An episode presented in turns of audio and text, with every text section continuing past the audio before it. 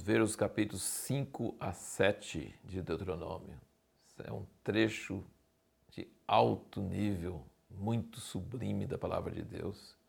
Inclusive tem o chamar, que é muito repetido em Israel. Ouve, ó Israel, o Senhor vosso Deus é o único Senhor.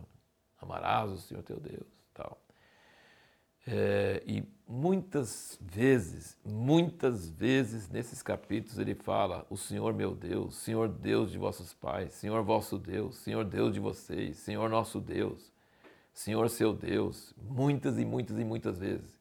Ele quer, Moisés quer transmitir para o povo uma, uma relação pessoal com Deus. O Deus é o seu Deus.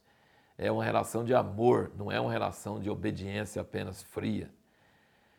Deus, o Criador dos céus e da terra, que existia antes e independente de tudo e de todos, Ele quer ser o nosso Deus. Isso é incrível, isso é maravilhoso e terrível. Várias vezes nesses trechos, Deus diz e Moisés repete que Deus é um Deus ciumento. Se Ele é nosso Deus e nós somos dele, aí é perigoso se envolver com outros deuses, porque Ele é ciumento. Se ele é nosso Deus, então não brinca com ele, porque ele é ciumento. E outra coisa nesse contexto, gente, note assim o tanto que Moisés fala, não esqueça, lembre, escreve, põe no braço, põe na mão, põe na testa, guarda bem, não deixe seu coração se afastar. É necessário um esforço humano para dar valor às palavras e experiência com Deus. Gente, na nova aliança é a mesma coisa. Esse propósito nosso de ler a Bíblia toda em um ano, todo ano, não só um ano, todo ano, sempre.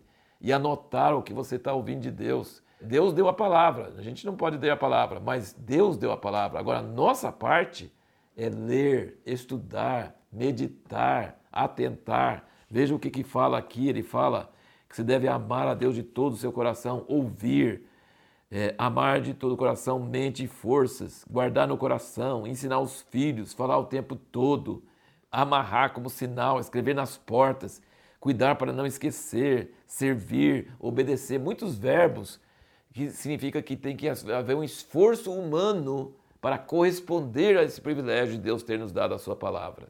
Gente, eu tive o privilégio de ser criado numa família onde meu pai falava dessas coisas, lia a palavra, falava da palavra, não era só no culto doméstico, que era prolongado, que era grande, ele lia a Bíblia toda sempre com a família, mas ele conversava sobre as notícias atuais, conversava sobre a Bíblia. Gente, se nós fizermos isso com nossos filhos, não pode deixar eles só à mercê da escola dominical. Aqui em Deuteronômio está mostrando que a lei de Deus não é uma lei de um governo, de governador distante, não, uma coisa mecânica, não. Aqui é uma coisa apaixonante. Se apegar ao Senhor, amar o Senhor de todo o coração, de toda a alma, de toda a força, de todo o entendimento.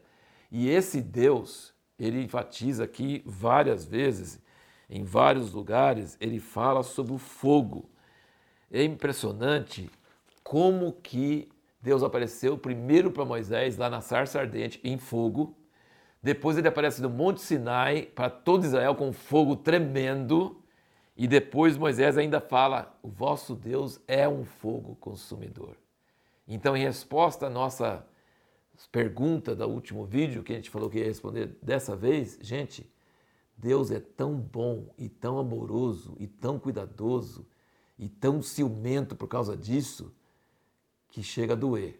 Assim, ele é misericordioso, amoroso, corresponde, perdoa, longânimo, cheio de recede, cheio de misericórdia. Esse é um lado de Deus, mas o outro lado de Deus, ele é furioso, ele é fogo consumidor. Se não, você não vai querer chegar desse outro lado dele, não. Você precisa, se você quebrar, você está em aliança com ele, ele é o nosso Deus, e você quebra aliança com ele, ele vai exercer a vingança da aliança, ele é perigoso. Então tem dois aspectos nas natureza de Deus um aspecto nos atrai para o seu amor, para a sua misericórdia, e o outro deve criar um temor, um santo temor em nós. Não brinque com Deus. Ele é santo.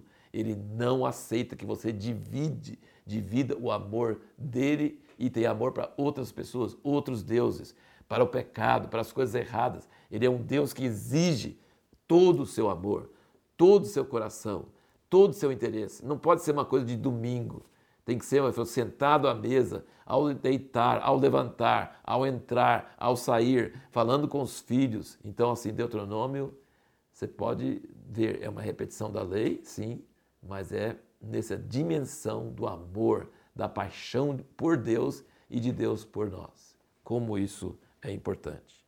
E na próxima, no próximo vídeo nós vamos responder a seguinte pergunta: por que, que é tão determinante para a nossa vida com Deus a pessoa com quem nos casamos. Escute, jovens, a pessoa com quem você casa é muito importante. Não escolher a pessoa errada. Isso está na Bíblia inteira. Muito importante escolher a pessoa certa.